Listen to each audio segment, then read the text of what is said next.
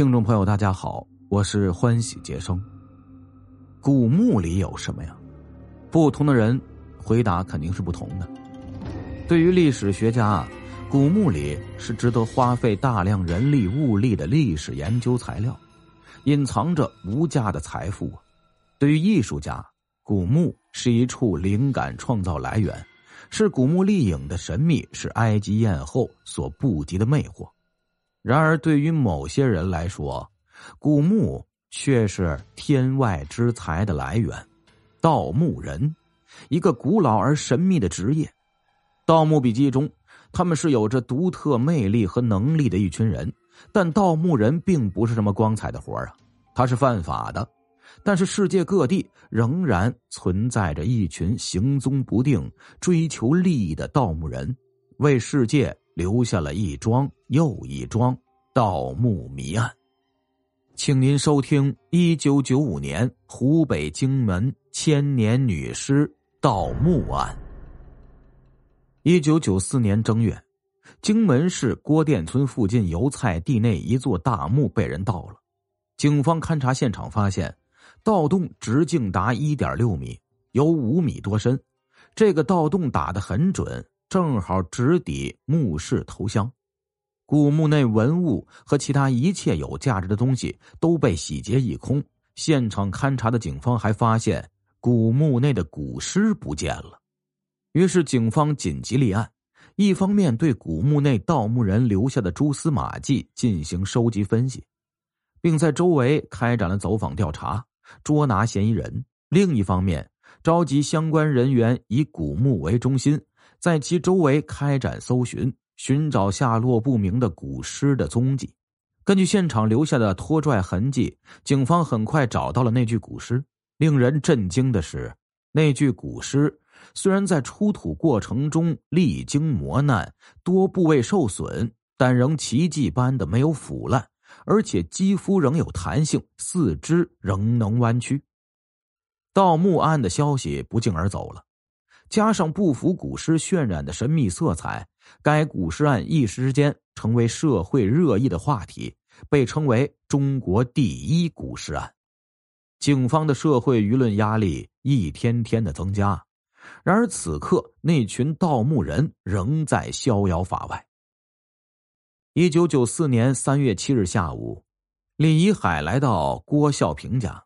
就是李一海这次找上门，让郭孝平走上了不归路。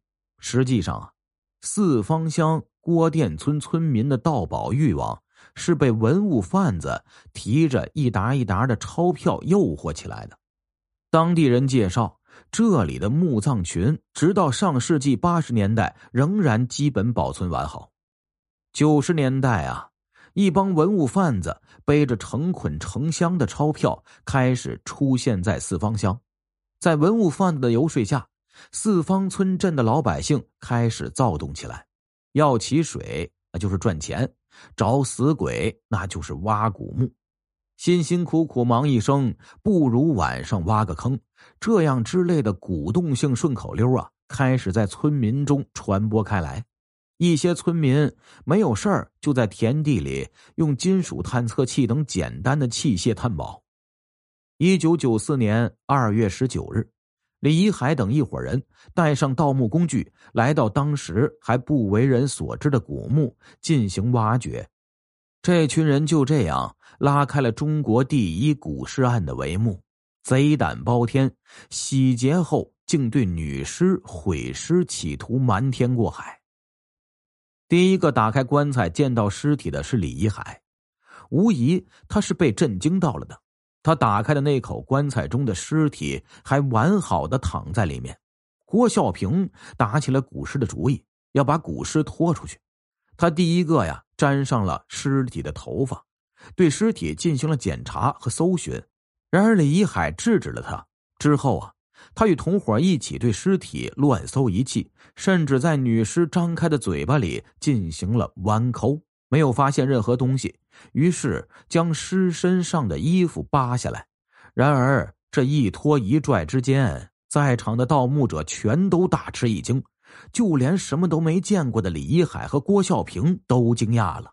后来据他们交代啊，他们当时看到的女尸身材修长，比例匀称，十指纤纤，不仅全身上下没有一点腐烂的迹象，四肢关节居然还能弯曲，肌肉状态也处于有弹性的状态，用手指摁下之后，马上就能回弹回来。所有人都被吓坏了，加上夜晚古墓中阴森的气氛。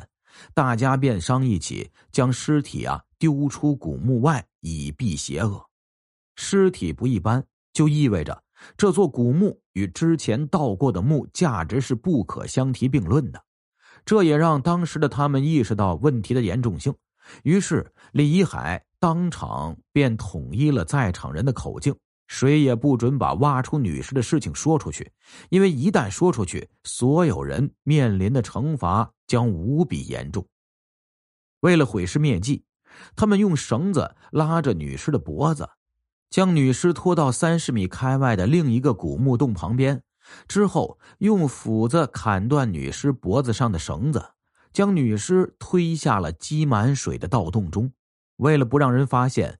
他们又铲土将盗洞填了起来，之后啊，仓皇失措的狼狈逃窜，在地底下沉睡了千年的老祖宗就这样被胡乱丢弃了。古尸丽影，价值吸引世界各地历史学家。李一海畏罪潜逃，后来经过人类学专家的鉴定，该尸体是战国时期的一具女性尸体，尸长一点六二米。距今已经有两千三百余年了。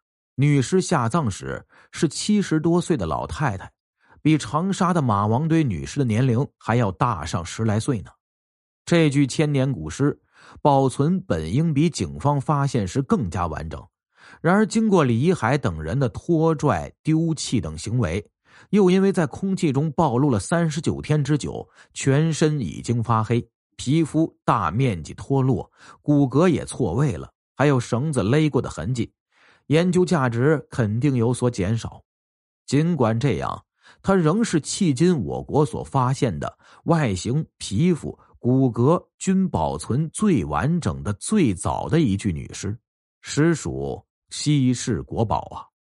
具有极高的历史、科学、艺术研究价值。不久，海外考古专家学者纷纷打电话询问古尸的情况，负责追查嫌疑人的警力也有所进展。最后，女尸送法院起诉时，一共有二十四名相关人员涉案，警方已经抓获其中的十四人，另外投案自首的有九人，有一人在潜逃十七年后被抓，主犯之一李一海仍在潜逃中。其他当时全被处理和判刑。一九九五年五月二十五日上午九时，荆门市中院在四方乡纪山古墓群被盗现场举行罕见的专项公判大会，判处郭孝平、李华、李立新等死刑，就地枪决。李一海落网。哎，没有想到啊，真的是没有想到，都过了二十三年。还是被你们抓到了。主犯之一李一海在逃，二十三年中，他的抓捕一直是当地警方的一块心病。然而功夫不负有心人，警方利用照片比对和 DNA 比对，最终揭穿了李一海的假身份，成功的实施了抓捕。二零一七年五月十二日，一辆轿车行驶在沙洋县城区的道路上。车内，沙洋县公安局刑侦大队教导员马俊指着车窗外问道：“李海啊，这些地方你还熟悉吗？”据悉，李一海在逃二十三年过程中换了多个身份，奔走他乡，与亲人断绝一切联系。然而，这些在正义面前都是徒劳的。天网恢恢，疏而不漏。目前，李一海已经被判刑，依法进行。刑事处理。听众朋友，咱们今天的故事呢，就讲到这里了。